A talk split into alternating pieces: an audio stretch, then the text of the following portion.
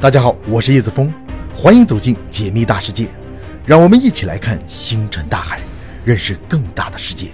今天我们来聊超级文明。自古以来，宇宙就一直是神秘的代名词。对于茹毛饮血的原始人来说，由于科技水平的落后，宇宙神秘的特性是一成不变的；但对于科技力量发达的现代人来说，宇宙的特性却一直在不断变化着。从最开始的神秘到现在的浩瀚，对宇宙探索时间的不断增加，不仅没有加深人类对于宇宙的了解，反而愈发让人类体会到宇宙的种种不可思议之处。比如，他那不符合常理的死寂。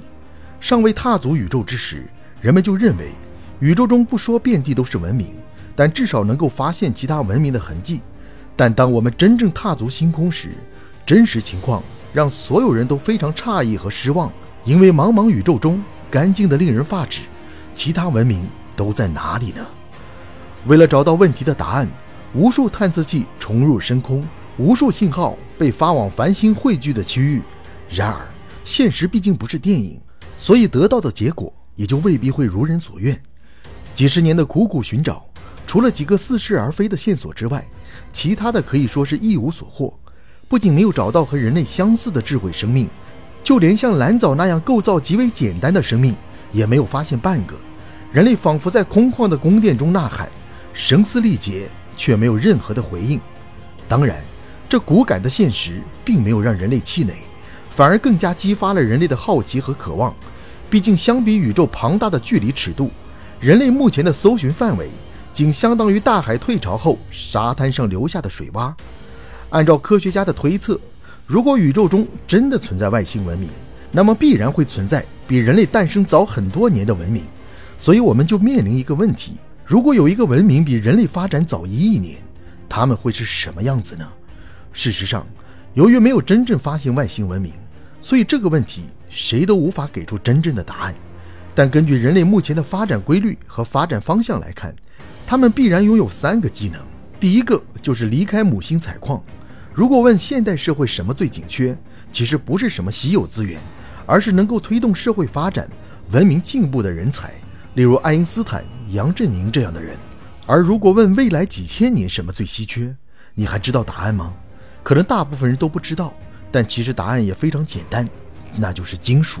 在人类文明的发展过程中，为了获取发展资源，比如人口、土地、食物等东西，战争几乎是唯一的解决方法。但随着科技不断进步，人们才逐渐意识到自然资源才是重中之重，所以那些关键性的自然原料成为战争新的导火索。所以这也就出现了一个问题：随着文明进程的不断推进，煤炭、石油等这些对环境具有破坏作用的东西被淘汰，仅仅是时间问题。那么，没有了对这些资源的需求，是不是意味着能够真正意义上的实现世界和平呢？答案肯定是否定的。因为新的替代品必然会产生新的掠夺和争抢，所以世界和平在可预见的未来内依旧是一个遥不可及的梦。那么，什么会成为新的抢夺焦点呢？就是刚才提到的金属。对于文明发展来说，金属是必不可少的东西，但很少人知道，这种东西的提供者其实并不是地球，而是来自宇宙的馈赠，也就是宇宙中发生的一些宇宙事件。课本上曾经告诉我们。元素周期表上的元素排名越靠后，就代表着越稀有。但这里的稀有不仅体现在极低的储备量，同时也体现在极高的获取难度上。以我们熟悉的金为例，目前人类已经开采出的黄金大约有十九万吨左右，而整个地球的黄金含量大约在六十万亿吨。别以为这很多，相比地球庞大的质量和其他元素的含量，这点储备量其实少得可怜。更何况。百分之九十的黄金都在地核中，人类几乎没有开采的可能性。而作为一种宇宙硬通货，黄金产生的条件极为苛刻，只有超新星爆发或双中子星碰撞，才会产生一定的黄金。种种限制之下，这才造就了黄金如此高的价值。很少有人知道，随着工业化进程的推进，人类对于排名靠前的元素的需求量几乎没有变化，但对于排名靠后的元素的需求量。却是越来越高。要知道，这些稀有金属元素是不可再生的，一旦将其耗尽，除了等待可遇不可求的宇宙事件之外，人类唯一能做的就是离开地球，去其他天体上开采这些稀有的金属资源。因此，发展超过一亿年的文明，他们肯定已经掌握了这种能力。反之，如果他们没有这种能力，肯定也无法延续如此漫长的时间。第二点就是利用恒星能量。怎样判断一个宇宙文明的发达程度？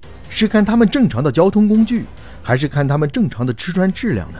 当然都不是，因为最直接和本质的衡量标准，并不是这些外在的东西，而是他们使用的能源量级。